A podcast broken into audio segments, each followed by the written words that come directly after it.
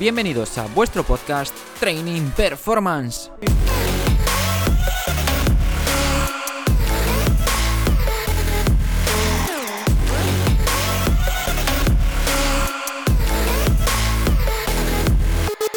Muy buenas a todos, hoy estamos con Joan Rodríguez Barnada, entrenador, preparador físico, con experiencia en el mundo del atletismo, mundo del fútbol y desde 2011 en el mundo del entrenamiento personal y preparación física de deportistas en IFIT. IFIT Center, un centro en Vigo, en el campo de, del Corucho, que bueno, ya nos contará ahora Joan en qué consiste, cómo, cómo llevó a cabo toda esta idea. Y nada, un placer enorme para mí, Joan, tenerte hoy aquí con nosotros. Muchas gracias, Pablo. Y para mí sí que es un placer que te hayas acordado de mí en estas cosas. Lo que pasa que ya yo creo que no empezamos bien, porque cuando dices experiencia me estás llamando mayor, ¿no? Eso ya. Sí, bueno. sí, es una manera suave de decirlo. Vale, vale, gracias. Pues nada, como me decías, eh, una breve presentación. Eh, bueno, yo nací en Barcelona y estudié allí en EF.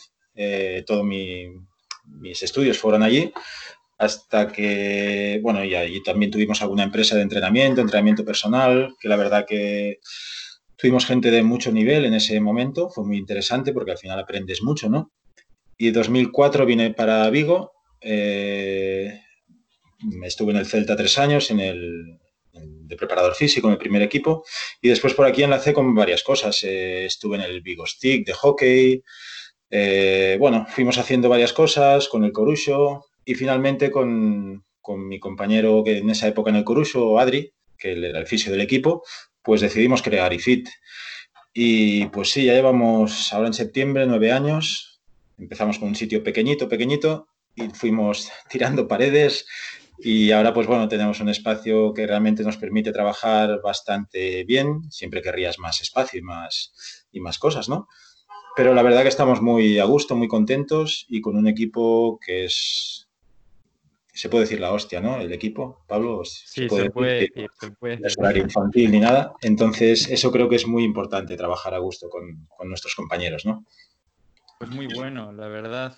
Eh, yo también he de decir que durante varios años, de hecho ya lo comenté en algún podcast anterior, que me recuperé de mi lesión de rodilla allí con vosotros y vi el crecimiento, digamos, del, propio, del propio centro de entrenamiento con lo que ahora quiero que, nos cuentes. Como decías, pues sitio pequeño, luego fuisteis aumentando, aumentando el espacio, tirando paredes allí debajo de las oficinas del club.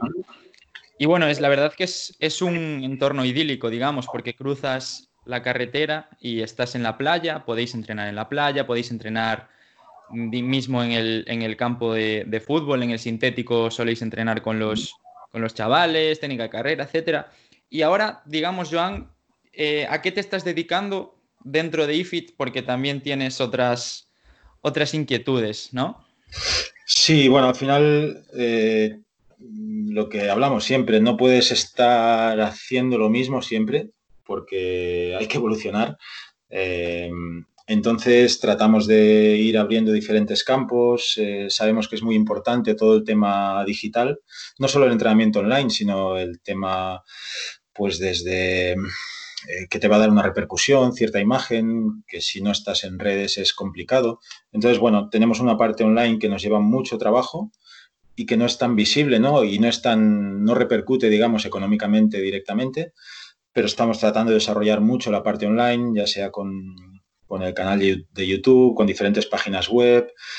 Bueno, digamos, yo hago gran parte de eso eh, y después hay algunos entrenamientos que sí que gestiono yo pero yo directamente entrenamientos no hago tantos, tantos, ¿no? Para eso están mis compañeros que en algunos, en muchos casos lo hacen mejor que yo. Eh, y bueno, la verdad que somos cuatro entrenadores y tres fisios. Creo que para un espacio así realmente es, mucha gente y estamos trabajando mucho en coordinarnos muy bien y en, y en crecer. Ahora es un periodo importante para eso.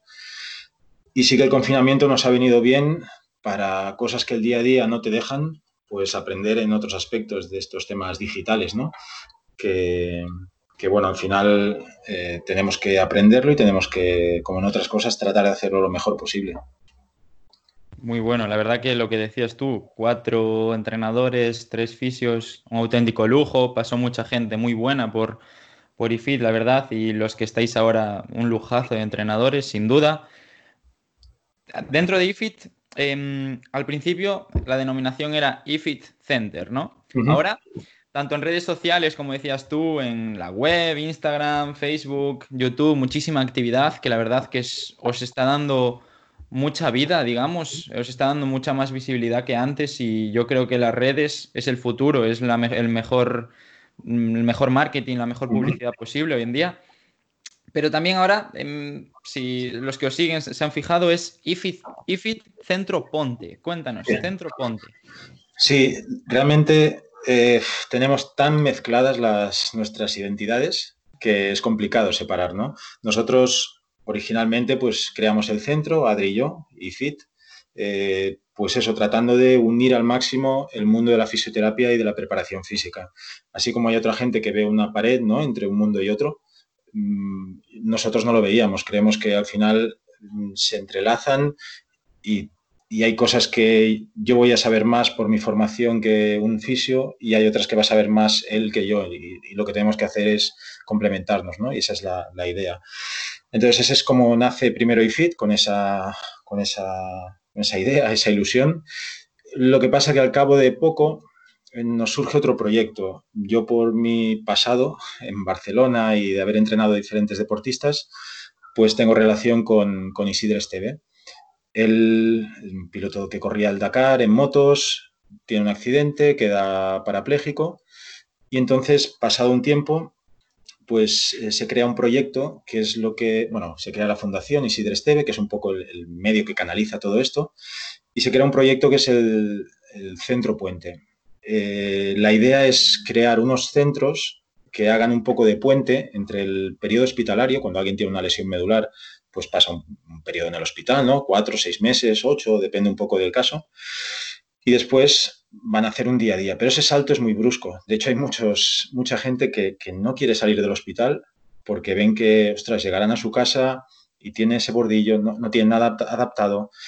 Entonces pensamos, lo que hacemos nosotros es lo que más o menos sabemos, es el deporte y sabemos que es muy integrador. Entonces vamos a hacer unos centros que puedan hacer de puente entre ese periodo hospitalario y que después vayan a, hacer actividad a su gimnasio de barrio, ¿no? Entonces, durante un tiempo que estén con nosotros, mejoramos su condición física, les enseñamos cuáles son sus mejores, los ejercicios que deben hacer. Y entonces el primero que creamos es en Barcelona, que está dentro del CAR de San Cugat. Y aquí en Vigo fue algo más fácil porque dijimos, bueno, ya tenemos un centro que es IFIT, lo que vamos a hacer es incorporar la actividad del centro puente. Entonces hay tres días a la semana que hacemos esa actividad. Entonces, en principio era más lo al principio pensamos más en lesión medular, pero bueno, fuimos ampliando y realmente ahora tenemos pues gente con lesión medular, con ictus, con enfermedades raras, parálisis cerebral y nuestro objetivo es que, entrenen igual que cualquier otra persona, ¿no? Nos importa poco si vienen en silla o vienen de pie, es que entrenen, que mejoren y, ese es, por, eso ahora el, el, nombre es IFIT Centro Ponte porque ya no sabemos quiénes somos, ¿no? No, la verdad que espectacular la iniciativa, el proyecto y incluso lo que comentaba antes del confinamiento, los vídeos en los que cada día salíais Sara y tú, eh, dos entrenadores de IFIT, eh, haciendo una sesión diaria. Tú, tú la hacías en silla de ruedas y Sara la hacía en, bipedestación o, o, digamos, eh, para todo, para todo, para todo el movimiento posible. Y la verdad que ahí ya se veía que os enfocabais a tanto a la gente de la fundación que, va a entrenar con vosotros como para eh, el otro tipo de, deportista, digamos. Y eso la verdad que tiene un valor incalculable, ¿no crees? Sí, es que nosotros al final, mm, es lo que te decía, no distinguimos. Entra alguien por la puerta y pues bueno, si viene a nuestro centro vendrá a entrenar, ¿no? Eh, ¿Qué puede hacer? Eh, ¿Puede caminar? No, pues bueno, vamos a trabajar el cardio de la manera que pueda él. Eh, vamos a trabajar el core de la manera que pueda. Entonces, al final, pues cuando tú estuviste con el cruzado roto, pues había cosas que no podías hacer, pero, pero bueno, al final ves a alguien que tú estabas con el cruzado, pero a otro le falta la pierna y dices, bueno, pues igual no estoy tan mal, ¿no? Podré hacer algo. Entonces, eh, esa es un poco la, idea y el hecho de mezclar a todo el mundo. Eh, creemos que es, que es brutal porque psicológicamente la idea inicial que teníamos era, era esa, ¿no? Es decir, alguien con, que viene en silla y entrena al lado, por ejemplo, pues de Pablo San Román, que es un jugador de, del Corucho en ese momento, pues joder, qué motivación, ¿no? Pero al final nos dimos cuenta que al revés era mejor. Por eso, ¿no? Tú ibas ahí con una molestia, si es que el otro va en silla. Eh, igual no me, no me quejo tanto y, voy para adelante, ¿no? Sí. bueno, eso vimos que también era, era muy, muy bueno. lo de confinamiento fue un poco de casualidad porque pensamos que sería una cosa de 15 días y hicimos casi 70. Como todos, ¿no? sí, porque además, sí, nosotros sabemos que la gente que está en silla, si, a nosotros nos cuesta ya, si estamos 15 días en el sofá, pues alguien que está en silla todo el día, como no se mueva, eh, hay casos que ahora no pueden salir de casa porque no se han movido en dos meses. Entonces dijimos, eh, tenemos que hacer algo. Y como nuestra mentalidad es siempre eh, hacerlo lo más inclusivo posible, pues que nos cuesta hacer una clase, una clase que uno la haga de pie y el otro sentado, ¿no? Si es lo normal. Para nosotros es la normalidad y es lo que creemos que debería ser. Muy bueno, la verdad que espectacular, como, como siempre, ¿eh? Como siempre. Gracias. Y bueno, siguiendo con Fundación Isidre Esteve, lleváis a cabo bastantes proyectos, porque yo los viví en primera persona. Cuando arrancó, por ejemplo, la Coruso Móvese, que este año ha sido la primera edición que no se ha podido realizar, porque era, era en junio en teoría. Sí. También tema de investigación, habéis publicado algún, alguna investigación, eh, el, cojín inteligente, si no recuerdo mal, también. Cuéntanos si por encima un poquito para la gente que no conozca. Pues bueno, sí, con la Fundación tratamos de hacer varias cosas, ¿no? La Corucho Moves es el evento que realmente nos da un poco de soporte económico para poder hacer la actividad del Centro Puente todo el año, porque realmente ayudas y todo eso no hay. Entonces, es un evento que al final es una, un día de deporte para todos, para la familia. Siempre, como te digo, ¿no? Lo que tratamos es que todo el mundo pueda hacer actividad junta. Entonces, hay una andaina que va toda la familia, es accesible, la carrera de orientación también hay equipos eh, que van en silla, equipos que no, y la clasificación es conjunta. O sea, hacemos recorridos diferentes y hay años que ha ganado un equipo que lleva a un miembro en silla y otros que no.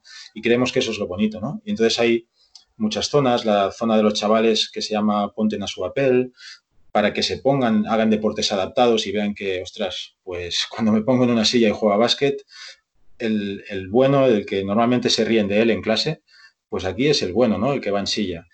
Entonces cambian un poco la, mentalidad. Y esa es, bueno, una, fiesta del deporte que para nosotros es muy importante.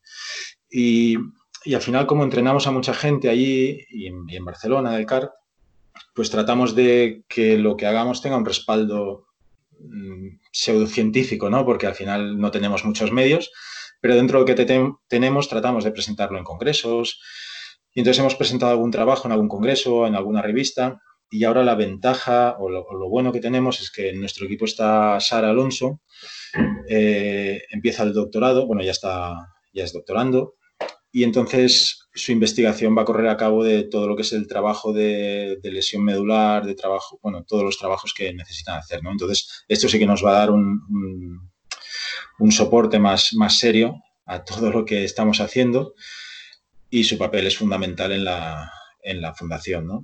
Y, y, después otra cosa que también hemos tenido que hacer son formaciones, porque veíamos que este mundo no hay nada a nivel de formación. Si nosotros eh, enseñamos ahí a, los, a, las personas que vienen a entrenar eh, cómo deben entrenar en un gimnasio o algo, pero después van a un gimnasio convencional y los técnicos no están formados, ¿no?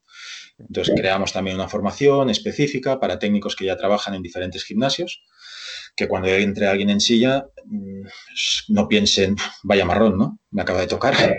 Entonces, eso también lo hicimos. Y como decías, lo de cojín inteligente, ese es el, origen, digamos, de la fundación. Después vino el Centro Puente, ¿no? Y, fue un poco de estas locuras que, bueno, cuando Isidre quedó parapléjico, los sponsors que tenía le dijeron, vamos a volver al Dakar en coche. Y dice, hostia, pero yo en coche no tengo ni idea. Y bueno, al final, pues, a la que estuvo recuperado, volvió pero claro, ellos tienen un riesgo y son las úlceras por presión y al estar tantas horas sentado en el coche con los cinturones que llevan apretados allí, tuvo unas úlceras que estuvo año y medio para recuperarlas tumbado boca abajo en el sofá, imagínate eso. Entonces, eh, de ahí surge un poco la necesidad de decir, ostras, eh, ¿qué se puede hacer? Entonces, el cojín este lo que hace realmente es, eh, mientras estás sentado, te cambia las presiones para que siempre mantenga una irrigación de la zona de los glúteos, que es la que suele, como ellos no tienen sensibilidad, pues al final acaba saliendo una úlcera y no se dan cuenta. Y bueno, este es un proyecto que ha estado siete años y que ya por fin se puede, se puede encontrar en, las ortopedias y todo eso. Muy bueno. la verdad que... Sí, sí, sí, la verdad que no hay, no hay límite, ¿no? también subimos, subimos al Teide también.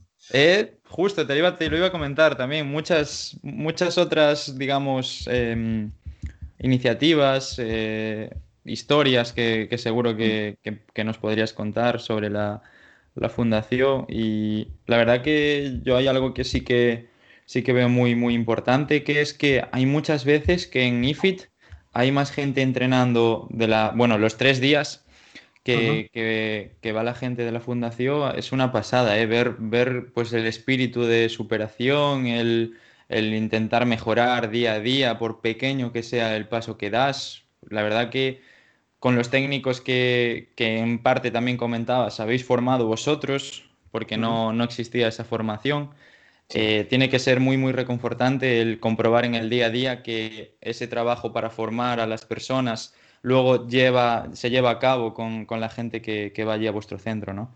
Sí, yo creo que hay, dos cosas que destacan bastante y, que dan un poco la, forma en la, que, es este centro, que creo que es un poco especial, porque te puedes encontrar entrenando allí a un tío que es campeón del mundo, o como Gus ahora con la Kettlebell, o Ángel que corre la Copa del Mundo de Descenso, o cuando viene Elsa que es, eh, va a ser tres veces olímpica en y playa, con una señora de 85 años que empezó, que no es mucha, que empezó, vino en silla y su objetivo pues es poder caminar lo mejor posible. Eh, y lo mismo con alguien con discapacidad, que a veces decimos, no, es que la persona con más nivel que está aquí es alguien que va en silla de ruedas, porque Chano tiene, es el español con más medallas de oro paralímpicas. O sea, te encuentras ahí una variedad de gente que dices, esto es brutal. Y, creo que eso es, único y hace un ambiente ahí espectacular. Sí, la verdad que es, una, auténtica pasada y yo desde ahí, desde aquí recomiendo que, la Coruso Móvese, que en todas las formaciones que hablaremos a continuación que lleváis a cabo, con las que colaboráis, que tanto entrenadores como estudiantes que están formándose, que están empezando, que si pueden, si tienen la oportunidad, si les llega, que intenten, intenten participar y formar, formar parte de, en la, en la, en la parte que se pueda de, de esta iniciativa y este proyecto tan bonito. ¿eh? Y bueno, Joan, también es muy importante porque te preguntaba yo en confinamiento, Joan, eh, sacasteis en, el blog una, recomendación de Compex. Compex, eh, para los que no sepan, es, una, es una de las mejores marcas de electroestimulación y la verdad que yo lo usé digamos, entre comillas, a diario cuando me recuperé del cruzado, cuando ya estaba recuperado para no perder la forma, para prevenir lesiones, para fortalecer, etcétera. Pero también para recuperar. Es, una, es un instrumento, una herramienta, la verdad que, que magnífica. Y tú fuiste responsable, ¿no? director de, de Compex eh, durante cuatro años, si no me equivoco. Y ahora incluso has llevado a cabo formaciones, que por, por ejemplo yo he asistido, formaciones sobre electroestimulación y deporte. Cuéntanos un poquito. Sí, esto fue uno de los puntos que creo que más, más importantes ¿no? en, dentro de todo mi, mi, bagaje, mi aprendizaje. Estuve cuatro años en Compes cuando todavía no existía aquí en España, entonces se instaló la empresa y yo era el responsable director técnico de toda la parte de formación, asesoramiento a deportistas con los que teníamos acuerdo, todo eso. Y, y realmente fue un periodo buenísimo a nivel formativo, a nivel de aprendizaje, no solo de, técnico, digamos, sino a nivel de empresa también, porque yo siempre había entrenado a gente y era la primera vez que estaba en, un despacho, por decirlo así, aunque tenía muchas cosas fuera, pero bueno, eh, todo eso también creo que es muy importante que lo podamos vivir, ¿no? Y, y, bueno, de ahí pues yo siempre he utilizado con todos los deportistas muchísimo a nivel de entrenamiento es una herramienta que normalmente se usa solo para entrenar y está muy desaprovechada y como entrenamiento es brutal. Tenemos el ejemplo de, de Javi Bosma, que es uno de los deportistas que hemos llevado olímpicos, medalla de plata olímpica con cinco operaciones de rodilla, que le habían dicho que iba a quedar en silla de ruedas, y su trabajo de fuerza prácticamente era con Compex. Eh, su deporte era y playa, tenía que saltar, digamos, y saltaba y consiguieron medalla de plata en Atenas en 2004.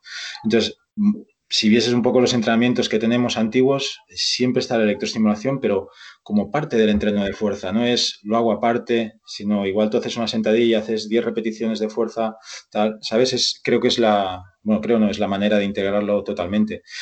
Y, como está muy desaprovechada, decidimos una de las cosas es volver a recuperarlo, eh, empezar volver a hacer las formaciones que hacíamos. Incluso ahora hemos hecho una página específica en la que intentamos traer contenido más técnico, pero siempre al alcance de todo el mundo, ¿no? Con vídeos muy sencillos.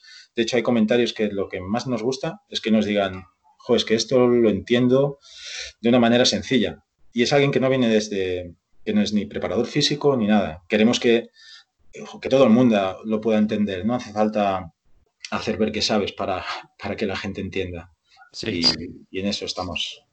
Sin duda, sin duda. La verdad que una herramienta brutal, brutal, como comentabas, que para, para mil problemas o mil cosas que puedas mejorar o que quieras mejorar, te sirve y la verdad que en la formación que, que, hicisteis y que impartiste tú principalmente, la verdad que sacamos una de cosas, pero brutales. ¿eh? Y la gente, al, fin y al cabo, pues si le dices electroestimulación, pues posiblemente piense en el típico chaleco, ¿no? Sí, eso se ha puesto muy de moda. Bueno, al final es un tema, eh, se puso de moda porque las, las casas comerciales al final tienen mucha fuerza, ¿no? Como en su momento las plataformas vibratorias. Y después hubo como, estuvo como muy denostado. Y, no, es, no es que un método sea bueno o malo, sino es como lo utilices, ¿no? Es como decir, hostia, es que las mancuernas son malas. No, dependerá del uso que tú le des, ¿no? La electroestimulación igual, si tú haces un, un uso inadecuado, pues te vas a hacer daño. Como, como si te pones una, haces una sentadilla con 400 kilos, pues te vas, te vas a partir, ¿no? Entonces, es como todo. Los chalecos también se popularizó, no se dio formación, se hacía en peluquerías, en no sé qué. Entonces, el que sabe de entrenamiento tiene que saber. Nosotros hemos hecho un estudio, como decías antes, con lesión medular y chaleco para ver la, estabilidad de, core y tuvimos que cambiar todos los parámetros que venían de serie del aparato. Pero, ostras, mejoramos un lesionado medular a una altura de quinta, sexta dorsal, eh, se caen muy rápidamente. Si están de lado, se caen hacia adelante. por ejemplo, cuando lo hicimos con el con Roge, que era el que lo había hecho, que también es licenciado en educación física, no sé si lo conoces. Pues él, con un grado de, de, flexión, se caía. Consiguió mejorar dos grados más, que puedes decir, ostras, qué poco. Es un 200% de mejora. Es de inclinarse un poquito y caer ostras, y poder aguantar un poco, que te venga un bordillo, que te venga algo y seas capaz de aguantar. Pues bueno, lo hicimos con chaleco y la verdad que la mejora fue muy, muy importante. Lo presentamos en un congreso, al final como era un estudio de caso es algo sencillo, pero bueno, eh, son muchas cosas que, se puede hacer, ¿no? Sí, la verdad que me, leí, eh, digamos, el, el, estudio y demás, y la verdad que es súper, súper interesante porque es algo que no, es como decías tú antes, no está, no está muy, muy investigado, no, se centra la investigación en ello. Y la verdad que es muy importante, porque quieras o no, también hay que prestarle atención a, la gente que, también necesita pues, que, se, que se avance, que se avance en, entrenamiento con ellos. Sí, sobre todo es eso, no es, perdona, sobre todo digo, no es, no es decir de cualquier método es que es bueno, es malo, al final es como lo utiliza el entrenador. Claro. Y claro, para eso hay que formarse y tener conocimientos y encajarlo de la mejor manera, ¿no? Sí, sin duda, sin duda. Ahí te doy toda la, toda la razón. Formaciones también en, en Complex, como comentábamos, pero también sois centro Elements. Elements es una de las de los las digamos formaciones o digamos eh, metodologías de entrenamiento personal más prestigiosas de España. Y también, pues, Elements ha integrado Indoor Triathlon, que es un triatlón indoor, como la, propia palabra lo dice. ahora también os estáis metiendo en, en Kettlebell con Gus, como comentabas antes. La verdad que no, no paráis. No solo sois un centro que es entrenar, entrenar, entrenar y entrenar. De eso nada. Se os ve a, los entrenadores entrenar Kettlebell eh, con Gus, entrenar eh, carrera, entrenar, eh, ir a los campeonatos de España de indoor triatlón, aparte de formar también, de formarnos a los que, a los que lo demandamos, digamos, ¿no? Sí, antes lo hablábamos un poco, mm, realmente no te puedes parar, porque al final todo el mundo aprieta, todo el mundo se forma y tenemos que estar constantemente evolucionando. Con Elements, ya no somos centro Elements, pero bueno, eso no, le importa. Eh, Elements es una formación, como tú dices, muy prestigiosa y que creo que ha conseguido hacer una cosa importante y que es organizar, eh, pues, o estructurar un poco una, unas sesiones de una manera muy sencilla, muy clara y, con mucho conocimiento detrás. O sea, que a veces es lo difícil, ¿no? Es, o sea, ¿cómo sintetizo esto? en una sesión de una hora, ¿no? Pues creo que lo han sabido hacer muy bien y, y ostras, creo que ahora mismo quien quiera hacer algún curso en España, creo que es el, que hay que hacer, ¿no? Eh, si quieres algo completo, pero claro, ya tienes que tener ciertos conocimientos y no se te puede escapar eh, muchas cosas, ¿no? Pero al final es un curso, joder, que si no tienes conocimientos es muy denso. Sí. Sí, pero lo del Indoor Tree también lo creó Iván, ¿no? El creador de Elements. Y, bueno, es muy interesante porque al final, en un espacio muy reducido, al final tienes una bici, un remo y un, y un esquí, un skier, y puedes hacer una variedad a nivel de entrenamiento de cardios brutal, eh, de alta intensidad, eh, lo que quieras, y combinaciones de entrenamientos, pues de combinas uno con otro, vuelves, no sé qué, con diferentes patrones. Eh, la verdad que es, una herramienta muy buena, con prácticamente lo puede hacer todo el mundo. Mm, aunque estés fastidiado de rodillas, yo no puedo correr, pero esto sí. Sí, porque no te han visto a ti, ¿eh? No te han visto a ti haciendo el indoor tree. Ah, perdona, perdona, campeón de España, es que faltas aquí el respeto. bestia. Eh, no, pero sí, la verdad que es ahora, por ejemplo, este mes, pues hemos puesto ahí un reto de un minuto, tres minutos, no sé, 300 metros de esquí y un kilómetro en bici. Y lo hace todo el mundo. O sea, tengas 70 años, vayas en silla, no sé qué. Al final es algo muy que puede hacer todo el mundo, muy inclusivo. Y, cada uno, si haces un minuto, pues tú harás más metros que yo y ya está, pero todos hacemos eso y se puede hacer muy, muy sencillo, ¿no? Y creo que es un acierto y a nivel de entrenamiento es, es, una combinación muy, muy buena, muy metabólica, muy interesante, ¿no? Y ahora sí, estamos muy metidos con las kettlebell, por lo que tú decías, eh, joder, si tienes entrenando un campeón del mundo en tu centro, pues vamos a entrenar con él. Eh, sí, nosotros le ayudaremos en todo lo que podamos en, mejorar su, su, condición física. La técnica, eso tiene un entrenador ruso que, que lo lleva y tal. Y, y, así empezamos, ¿no? Para preparar el, el, campeonato del mundo, pues venía para hacer su trabajo específico, eh, más, más láctico, lo que sea, porque es un deporte que es bastante complejo, ¿eh? mucho más de lo que la gente se cree a nivel de entrenamiento. Y, y hostia, pues vamos a aprovechar y entonces llevamos un año entrenando con él y eso nos ha dado para ver que no hay nada a nivel formativo de Kettlebell serio, a nivel de información y entonces ya hemos desarrollado pues varios cursos aprovechando su, su ejecución y nosotros pues buscando todo el, el, bagaje técnico, ¿no? la bibliografía y todo. Y ya hemos desarrollado un par de cursos que, bueno, son muy interesantes y eso nos ha llevado a hacer también una web específica que presentaremos la semana que viene. Uy, y tratamos de hacer algo muy chulo, que es también, esta, esta se podrán hacer entrenos online también y, y, hemos tratado de aportar la ciencia a la gente de la calle. O sea, vamos a presentar estudios científicos, pues cómo mejora la kettlebell el dolor de espalda, el típico rollo de estudio que no se va a ver nadie, pero si lo hacemos con un ejemplo allí y hacemos el swing y ven cómo ha mejorado y tal, pues creemos que puede estar muy bien, ¿no? Y al final le das un, un, sentido a todo esto, que no es levantar unos botijos para arriba, sino que tiene, tiene algo más, ¿no?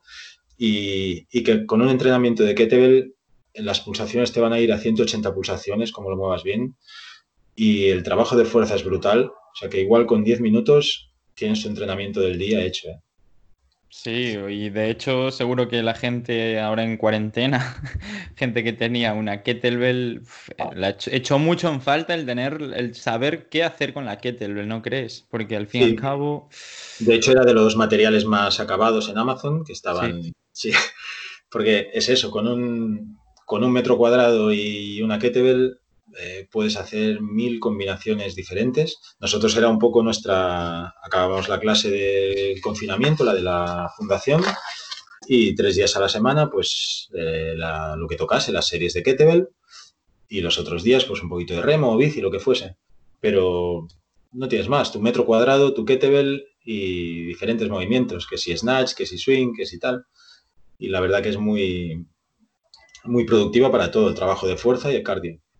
Sí, sí, al 200% con lo que dices, Joan. Y lo que decíamos, que, hay gente que a veces te dice, guau, pero es que ese peso, los hombros, eh, ¿cuánto levantas tú en un press de hombro? O en una, ¿cuánto te pones en una sentadilla? Aquí estamos trabajando con 16, 18, 20, 22 kilos. En una sentadilla vas a poner 120, 100, ¿no? O sea, al final la gente lo veis, dice, guau, es que ese peso... Sí, sí, sí, Igual una chica trabaja con 8 kilos, 12. Es, pero bueno, tienes la imagen esa de, claro, cuando ves la competición, pues son 32 por brazo, pero esos son los mejores del mundo, como en todo, ¿no? Claro. Mm. Muy bueno, ¿no? La verdad que yo lo que más noto que es muy complicado es la técnica, ¿eh? digamos, que eso sí que en las formaciones, incluso en las pequeñitas que, hacíais de, Elements, sí que estaba Gus y y pues te explicaba pues cómo, cómo hacer que no cayese la kettlebell al, al, rotar por encima de tu mano porque te pegabas la hostia del siglo. Y claro, si son 8 kilos aún bueno, pero si son 30 como decías tú, claro, tienes que coger la técnica como con todo, de menos peso, de más sencillo a más complicado y a más peso. Pero bueno, en breve a la que podamos reunirnos haremos otra formación en vivo, así que, ya ojalá, ojalá. Pues eh, volviendo a, tu pasado, digamos, ya no tanto a tu actualidad, em, tú partiste del atletismo. Sí. Del atletismo. Y luego pasaste al fútbol. Al fútbol llegando al Celta, que jugó la UEFA en primera división, incluso. Sí. bueno. Sí, sí, sí. Yo, yo empecé a jugar a fútbol. Yo a los eh, sí, eso creo que me lo habías contado, sí, sí, sí, pero nunca profundizamos. Sí, empecé en el, ya sabes que soy un poco raro, ¿no? Empecé en el colegio, pero después de pequeño ya fiché por el español, el Real Club Deportivo Español. Ahí estuve a levines infantiles, sin juveniles, me dio un, se me giró así un poco la cabeza y por mi manera de, pensar, de, de ver el deporte, pues no entendía que si yo perdía un balón y trataba de hacer todo lo posible por recuperarlo y me volvía loco, que lo perdiese un compañero y no hiciese lo mismo. Entonces dije, hostia, pues igual me voy a correr solo, que, así, si corro bien y nadie me... Dependes de ti mismo, digamos, ¿no? Sí, no me enfado con nadie, hostia, no entiendo por qué yo corro y el otro no, ¿no? Si pierde el balón igual que yo. Y entonces ahí me lo dejé el fútbol ya te digo, el paso, antes no había cadetes, entonces sería como ahora, eh, sí, a los 15 años o así. Y, pero bueno, seguía jugando en el español y ahí empecé a hacer atletismo. Entonces empecé, acabé haciendo, al principio empiezas, pues bueno, vas probando, ¿no? 400, 800, no sé qué. Pero bueno, al final acabé haciendo 400 vallas, que es lo que más me, lo que mejor se te da. Eh, acabé, fui campeón de Cataluña absoluto, en los de España a lo mejor fui sexto absoluto. Y después, bueno, me rompí el cruzado, volví a correr, pero un poquito por detrás, ¿sabes? No, sí, final, en los de Cataluña y tal, pero no es lo mismo. Al final, cuando bajas cuatro décimas, ahí se nota, ¿no? Sí, sí, sí. Y, y después sí, después al trabajar en Compex, eh, como teníamos relación con, mi trabajo era la relación con muchos deportistas de élite que les asesorábamos, en esa época eh, uno de los equipos con los que teníamos acuerdo era el Mallorca y ahí conocí a, Manuel Pombo, profesor espectacular en la Universidad de Coruña, muy bueno. Y, y bueno, estaba ahí con Fernando Vázquez y al año siguiente, a los dos años, le surgió la, posibilidad de, del Celta. Pero en ese momento, pues Pombo no podía pedir excedencia, no sé qué, y fue un poco la, manera en la, que, en la que llegué a Vigo. Eh, me dijo si quería venir y para aquí, para aquí que vine de un día para otro y aquí estoy, llevo 16 años. Y digamos, eh, al no, bueno, sí que, sí que, como nos acabas de decir, jugaste el fútbol, sabías, digamos, de qué va el juego, etcétera, pero sí que ¿Cómo, cómo, te, cómo te mm, encuadrarías como preparador físico? Digamos, como un preparador físico de los que antes eran de atletismo, porque la preparación física venía de atletismo, ¿Sí? o, cómo te fuiste, digamos, actualizando, reciclando, llevando al propio fútbol, o no lo, no lo viste necesario?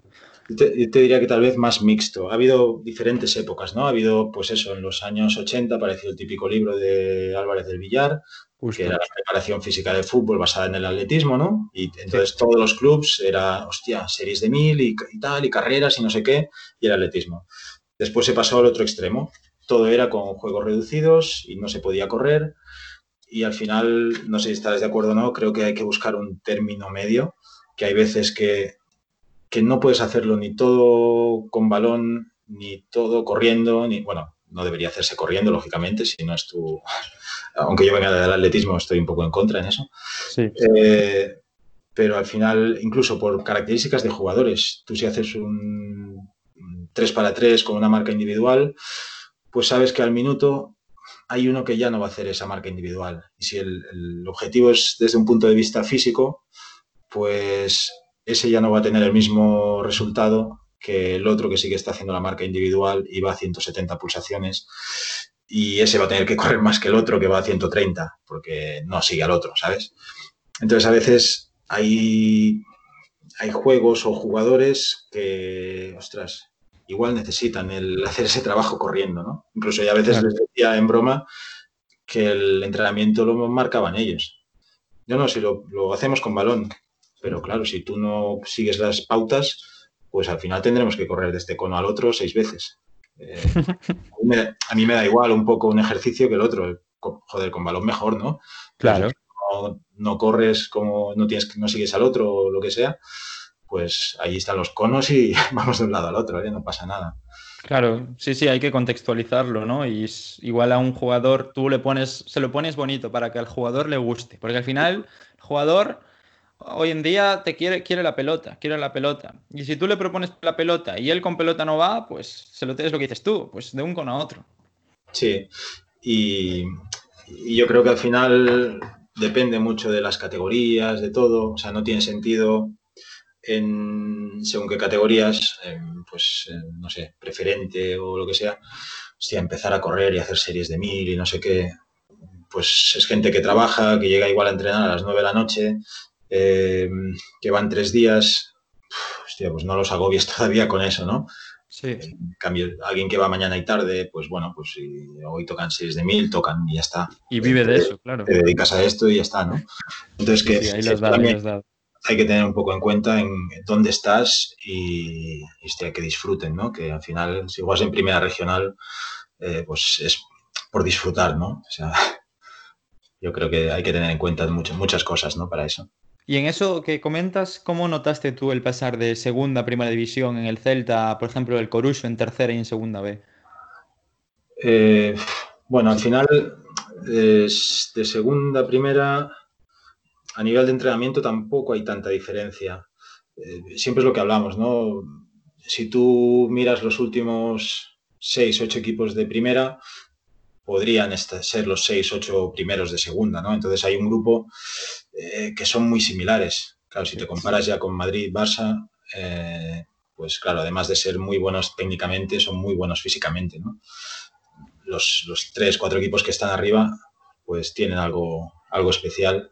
siempre comento, ¿no? Porque te dicen, ah, este jugador podría llegar, las categorías están por algo, y no solo técnicamente, sino físicamente. O sea, un jugador de primera, eh, a ti te puede parecer lento o te puede parecer que técnicamente es malo. Eh, el caso de Puyol cuando estaba en el Barça, ¿no? Si es que técnicamente, bueno, sácalo del, del Barça, de, Guardiola, ponlo en cualquier otro equipo y te hace lo que quieras. Entonces, al final las un jugador de primera físicamente es muy bueno, cada uno en sus características, uno será más rápido, otro será más resistente, otro más fuerte, lo que sea, pero actualmente no puede ser matado físicamente. Entonces se van notando. Pero no hay tanta diferencia, digamos, de segunda, primera, entre la mayoría de los equipos, ¿no? ¿Y cómo, cómo ves ahora mm, el jugar cada tres días? ¿Cómo jugarías tú? Esta es una pregunta comprometida.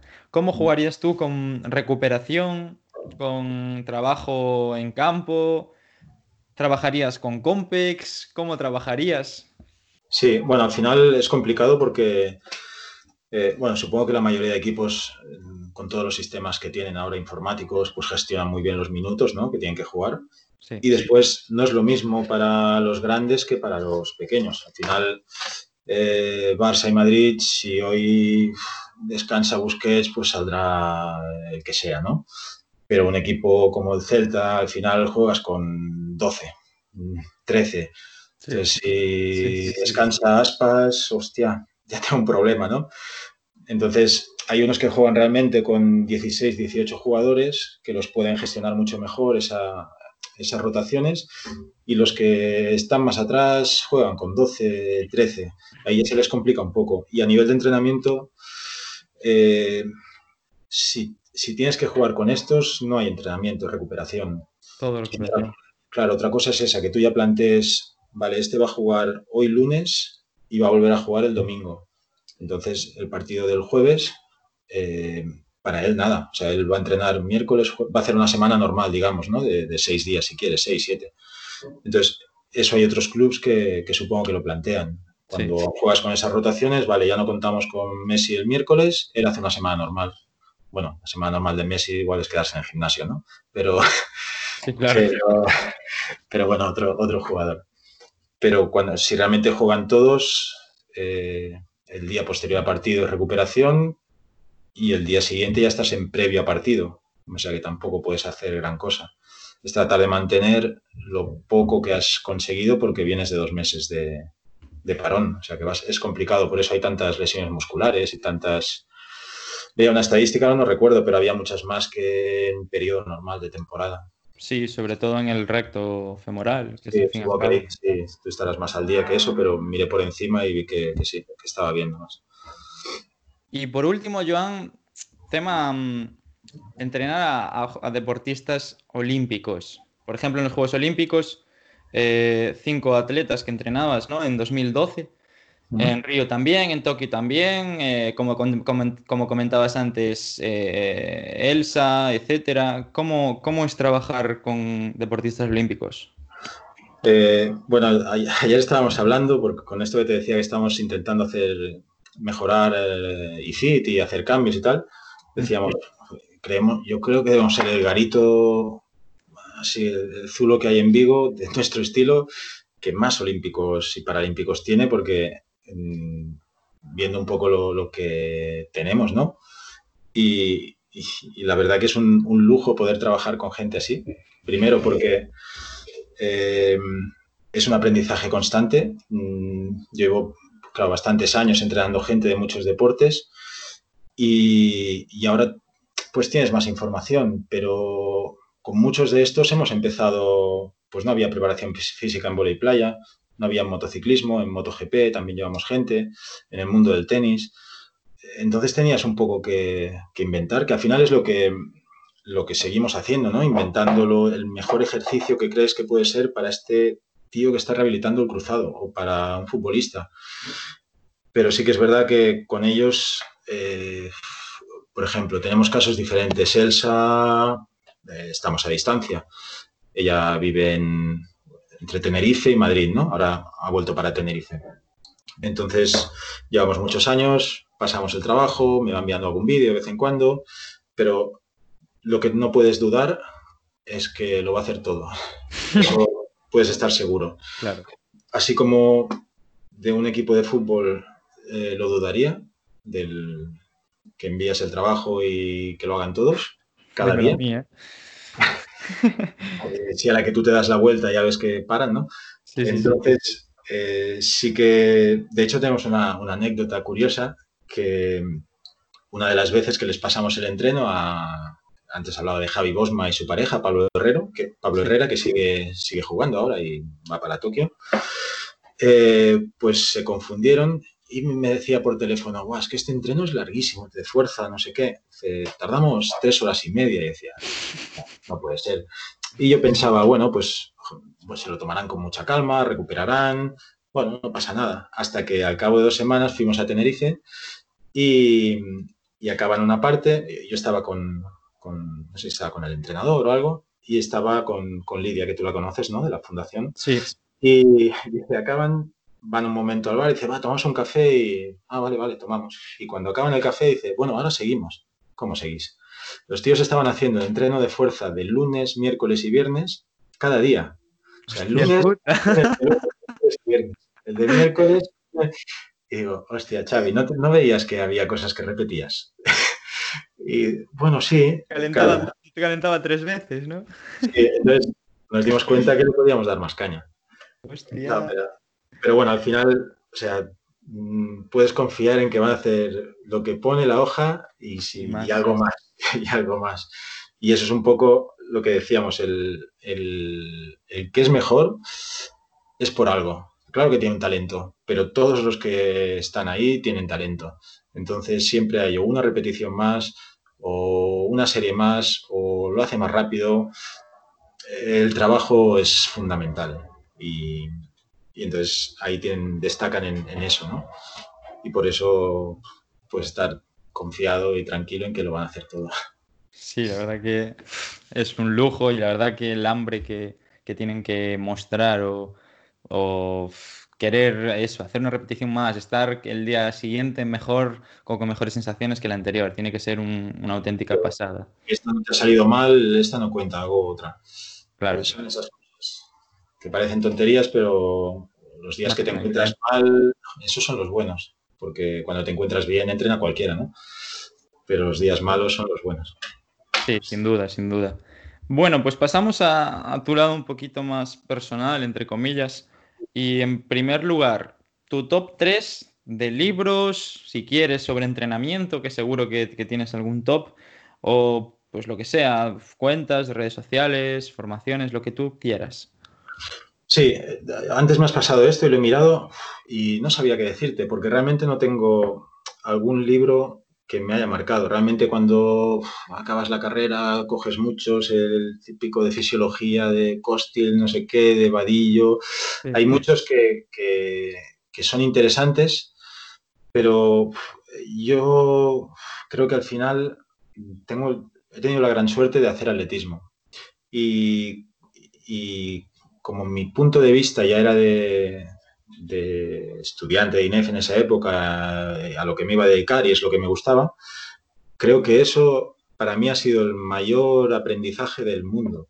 Eh, he tenido suerte de tener dos entrenadores que además muy diferentes eh, y, para mí es muy sencillo planificar un entrenamiento porque he hecho todas las series del mundo posibles, cortas, mixtas, largas, de fuerza, diferentes métodos, láctico. Entonces, cuando, si tú me dices, hostia, quiero preparar la Big Bite em, dentro de tres meses, eh, es que no, mm, es muy sencillo para mí porque he hecho tantas, tantas series y lo que tú digas, lo que te digo, no es, no es hacerlas, sino que es verlo, analizarlos desde el punto de vista de, de alguien que, que, le gusta esto, ¿no? Entonces, los libros al final no me han aportado tanto porque a nivel de, no sería que no me han aportado tanto, pero que a veces son demasiado científicos y se alejan un poco de la realidad. Eh, creo que hay una separación entre ciencia y entrenamiento,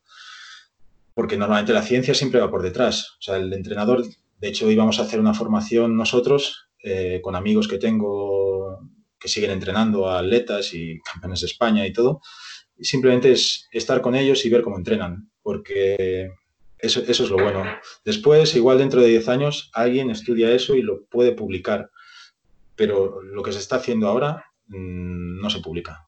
Y al final, cuando hay un estudio científico, no van a coger a los 10 campeones de España, sino cogerán a 10 estudiantes de INEF que corren. Sí. Entonces, eh, está bien, ¿no? Y hay que leerlos, lógicamente. Pero para mí el aprendizaje más, bueno ha sido mi, el, mundo del atletismo, que creo que al final haces 100 cosas al año, las modificas para mejorar en una vez. Es que ahí estoy totalmente de acuerdo. ¿eh? Y, que lo, y que tú lo notes o que lo veas así, pues claro, el atletismo al fin y al cabo es que tienes que tocar todo y lo noto, todo, todo, todo lo que existe. Y si a ti te han, te han llevado a, verlo de tantas formas y a practicar de tantas formas, es una pasada, seguro. Y eso te hace muy crítico al final con el entrenamiento, porque planteas algo y mientras lo estás haciendo dices, hostia, pero igual de, en lugar de este ejercicio, si lo, le modifico esta variante, pues yo creo que sí. Entonces estás siempre, es muy crítico y crees que lo has hecho mal siempre porque la cabeza te da muchas vueltas y buscas más variantes y al final confías en que todo confluya el día que tienes el campeonato y ahí bajes tus dos décimas. Y, es, es, la hostia eso, ¿no? Claro, y tampoco te va a salir un paper cuando dices tú, hostia, ¿y si modifico esto? No, no, porque eso lo ves, eh, lo ves como, claro, claro. como mueve la cadera o como tal y se te ocurre algo, ¿sabes? Sí, claro. Ahí entra también el, digamos, el, cocinero, el, maestro. Sí, es un poco los... Esa, a veces lo, decimos, ¿no? Porque, eh, joder, hacer una tortilla es fácil, pero seguro que Ferran Adrià te hace algo que es espectacular con unos huevos, ¿no? Y, tú no sabrías. Entonces, eh, la hora, a la hora de cocinar los ingredientes es lo complicado, ¿no? Sí, y en el mundo del entrenamiento eso es básico, o sea, es básico y yo creo que con el paso de, digamos, de la experiencia también de ver, de ver cómo trabaja otra gente, como comentabas tú, cómo lo vivencias tú, formación también, leer, es un, es un mix y tener el ojo crítico. Yo creo que es una de las carencias más importantes que hay actualmente en la formación en, en la facultad eh, y son las planificaciones, la, de, entrenamiento, ¿no? El, pues eso, que te digan, mira, tienes que entrenar, entra por la puerta de tu gimnasio y viene un, pues eso, alguien que quiere correr la Vigo Bayona o alguien que quiere preparar un, un Ironman. Sí. Y eso creo que es fundamental para nosotros y que debería hacerse mucho más en la carrera. De esto de los libros, yo sí que destacaría uno eh, que creo que es, vale la pena leerlo, eh, y que no es, de, no es propiamente de deporte, pero sí está relacionado. Se llama El legado. Es un libro que habla de, la, de los All Blacks, la selección neozelandesa de, de rugby, que es el equipo profesional con más victorias de todos los deportes, que tiene un 83% de victorias. Y también sufren, en, como todos los deportistas, pues momentos de altibajos y en el 2004 deciden hacer una reestructuración de, todo para seguir, habían perdido un poco la identidad, eh, el juego, todo. Y es un libro que vale la pena porque te aporta eh, a nivel de tanto de equipo como de empresa, es brutal lo que puede sacar de, de su día a día, ¿no? Pero al final, cuando un equipo tiene el 83% de victorias, es lo que decíamos, no es casualidad, es por algo, ¿no? Eh, entonces, bueno, recomiendo este libro, El legado, que creo que es muy, muy interesante. Muy bueno, muy bueno. Lo anotaremos y, lo, subiremos a la web, que estamos ahí guardando todos los libros que estáis recomendando. Ah, perfecto. Así que, así que también lo anotaré para futuras lecturas. Perfecto. Siguiente.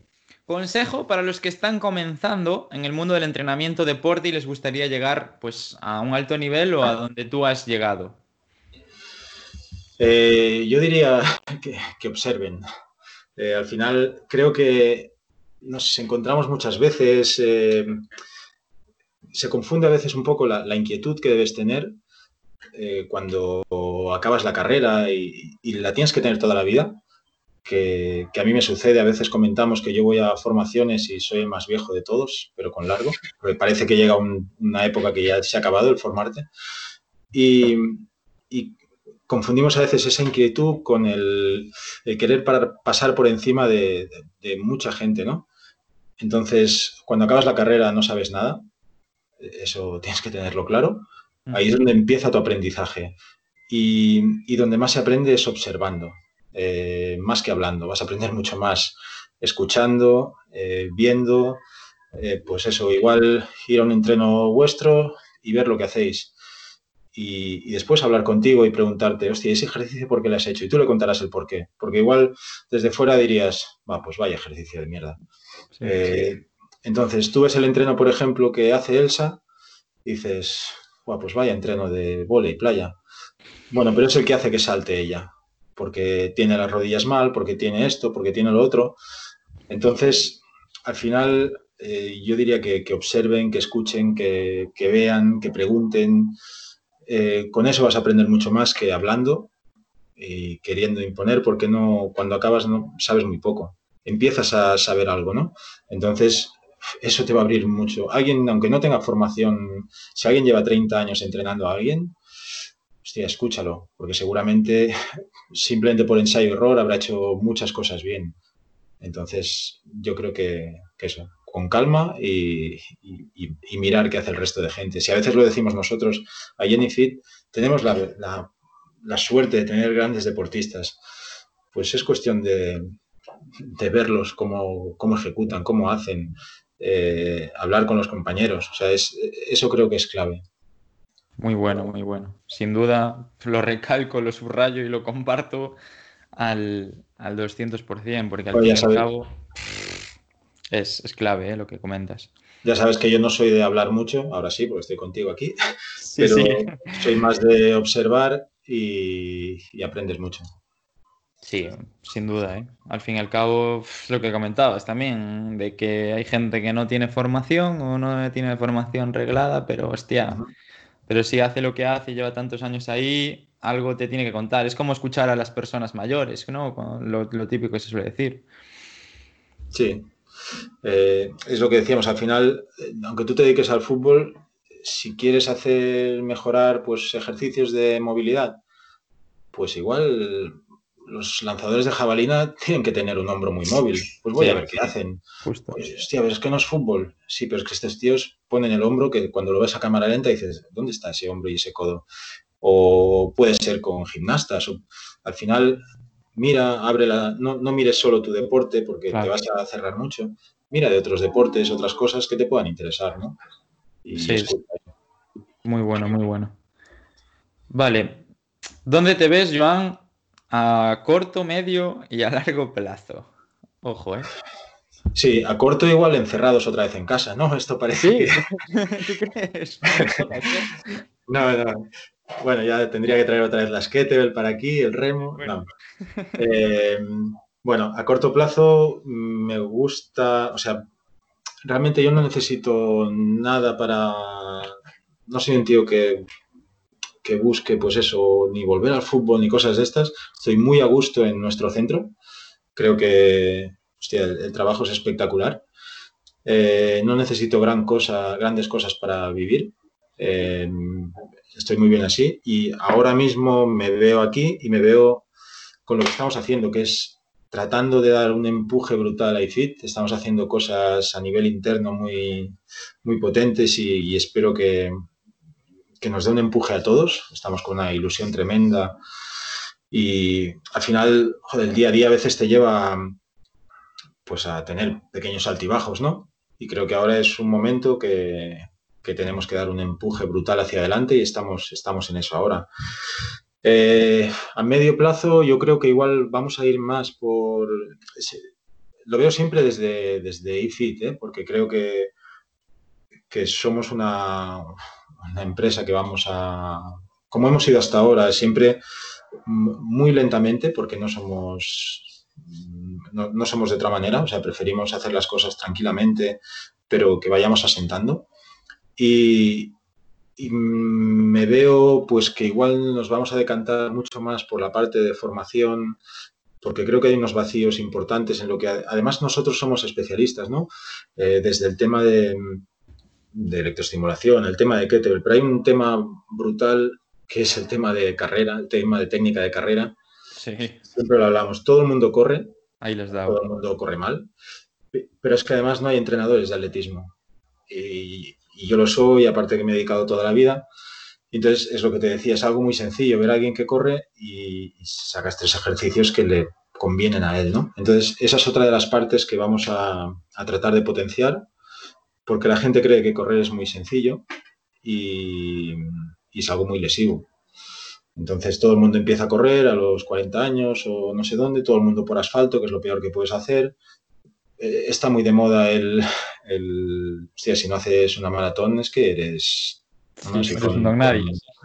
corre 15 minutos y 20, ya, ya, te llega, pero hazlo bien. Y entonces esas otras partes que, que creo que ahora a medio plazo vamos a tratar de potenciar todo esto y estamos viendo cómo lo acabamos de hacer, pero bueno, eh, tratar de, ir por ahí, ¿no? Y a largo plazo, pues incluso el otro día una de las, hicimos unos deberes, ¿no? Para tratar de mejorar y una pregunta era, ¿dónde te ves en 10 años? Y mi respuesta fue eh, con el mismo equipo, pero posiblemente con cuatro centros mm, y que cada uno lleve uno, ¿no? Eh, incluso centros distintos, ¿no? Pues si uno tiene inquietud más por el fútbol, pues igual un centro especializado en preparación física de fútbol solo. Otro, eh, si es de bicicleta, pues específico de bici.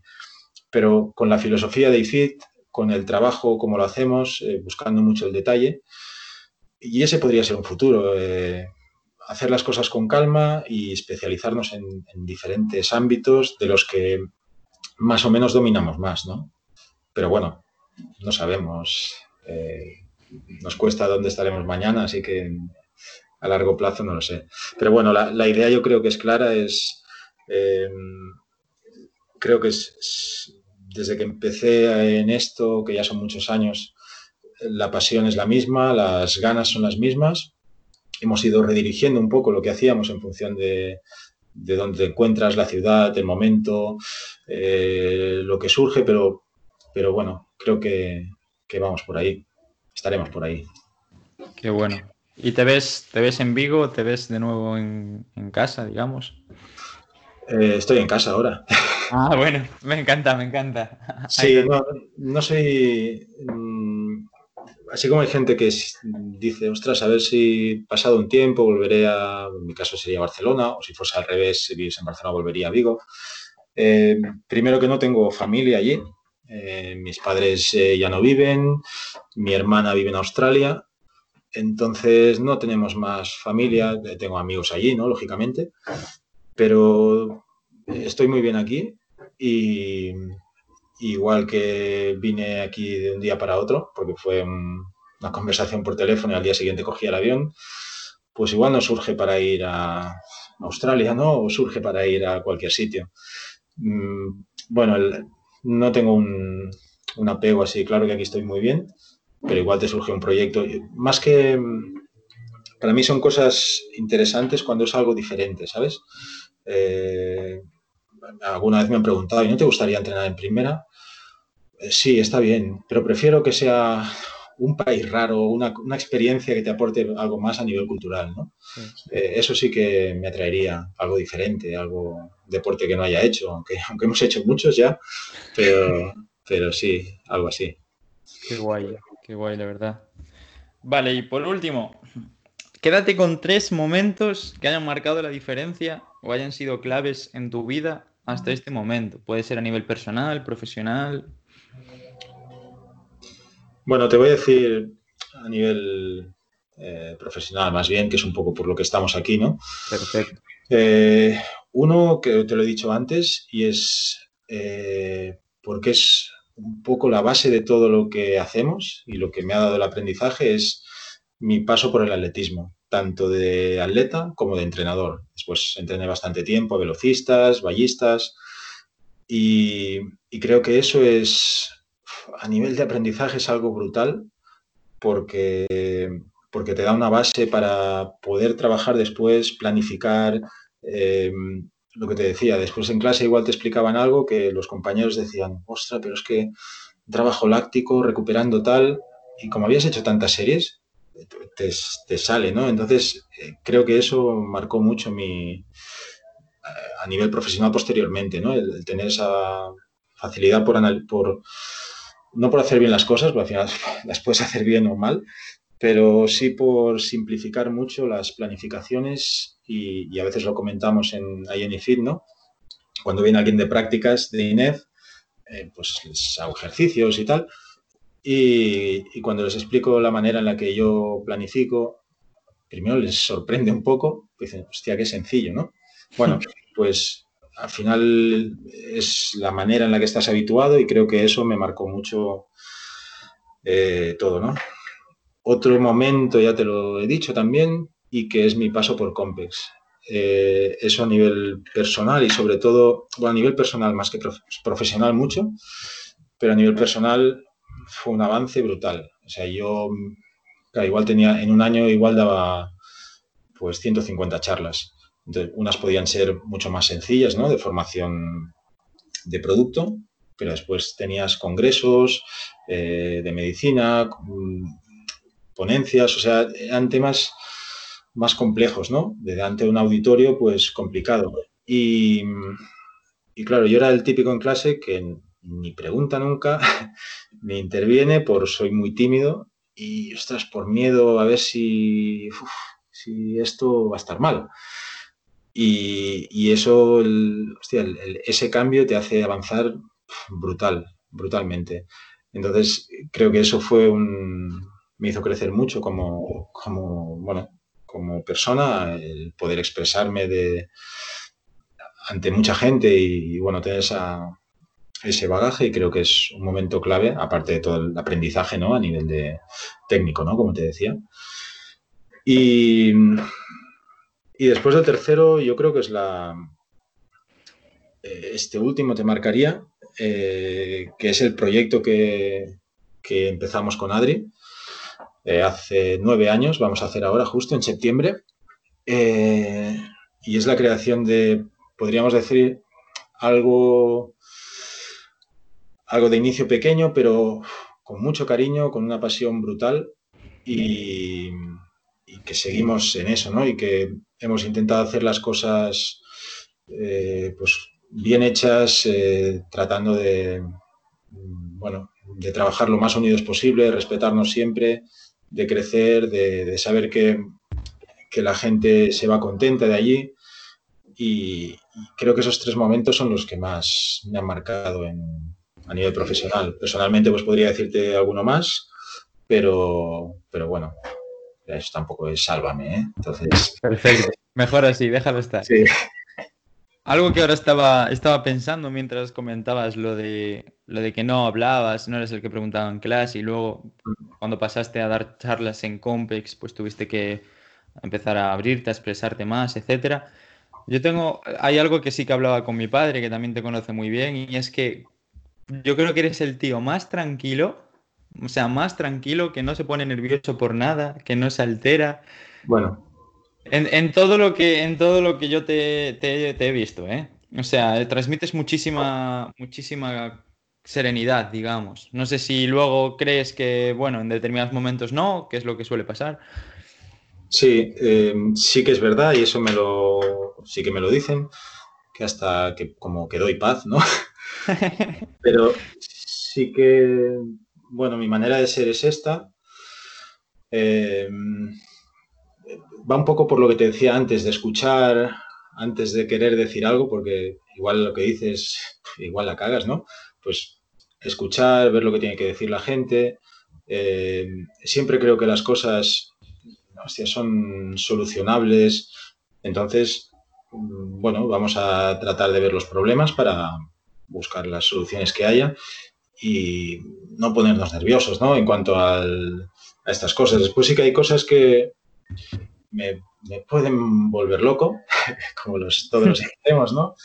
Eh, puede ser muy, muy tranquilo, pero hay cosas que te molestan mucho o enormemente, como puede ser la mentira, la, bueno, eh, la injusticia. Entonces, igual ahí te puedes volver loco, es verdad. Yo creo que tu padre un día me vio un poco exaltado en una Coruscant Movistar.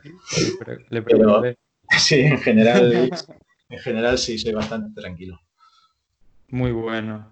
Vale, y por último, Joan, em, ahora quiero que nomines, si quieres, a, alguien, a un compañero, un amigo, para que sea el siguiente o uno de los siguientes en, en pasar por aquí en una entrevista. Puede ser cualquiera, pero cualquier persona que se dedique al entrenamiento o algo que tenga que ver con entrenamiento. Sí, yo había pensado, porque además creo que es un perfil que, es muy interesante por todo lo que puede aportar y lo que nos aporta a nosotros en IFIT, y que es Sara. Sara Alonso es, está ahora, como te he dicho, en el doctorando. Sí. Y, realmente es lo que te decía. A mí me gusta cuando estamos allí, eh, de los cuatro que somos, pues igual está haciendo un entreno Marcos con unos chavales y me paro ahí a mirar porque seguro que aprendo algo. Y Sara es alguien que si te paras a escuchar, eh, aunque hayas escuchado eso que le está contando a un cliente diez veces, le va a contar algo diferente, le va a dar un matiz diferente y, creo que vale la pena que hables con ella porque, porque a nivel de entrenamiento, a nivel, bueno, es, brutal. Eh, para nosotros es un puntal fundamental en todo lo que es una parte de IFID que no teníamos, todo lo que es control postural, eh, bueno, acojonante, y, toda la parte de formación y toda la parte de investigación. Entonces, creo que, os puede decir cosas bastante más interesantes que yo. Vale, pues perfecto. Entonces ya me pondré en contacto con ella y seguro que, también está, está encantada de participar. Pues nada, Joan, eh, muchísimas gracias por, esta, esta, charla, este tiempo, que eh, la verdad que ha sido, ha sido impresionante todo lo que nos has contado y, muchísimas gracias de nuevo, me reitero. Un placer para mí traer a uno de, también uno de mis referentes desde pequeño en este tema del, llorar. hombre, del entrenamiento. La verdad que siempre es un placer pues seguir eh, formándome contigo, con vosotros, con todo lo que hagáis y esa es, va a ser siempre, siempre mi idea. ¿Vale? Bueno, gracias a ti, Pablo, por, bueno, por al final, como hablábamos, todo esto es importante para todos actualmente y que nos des pues este, este rato para hablar y contar lo que hacemos es brutal. Y, ya saben dónde estamos. Ahí quien quiera pasar y ver y charlar con nosotros un rato, encantados. Gracias por, por este momento. Muchísimas gracias, Joan. Un abrazo grande. Hasta luego.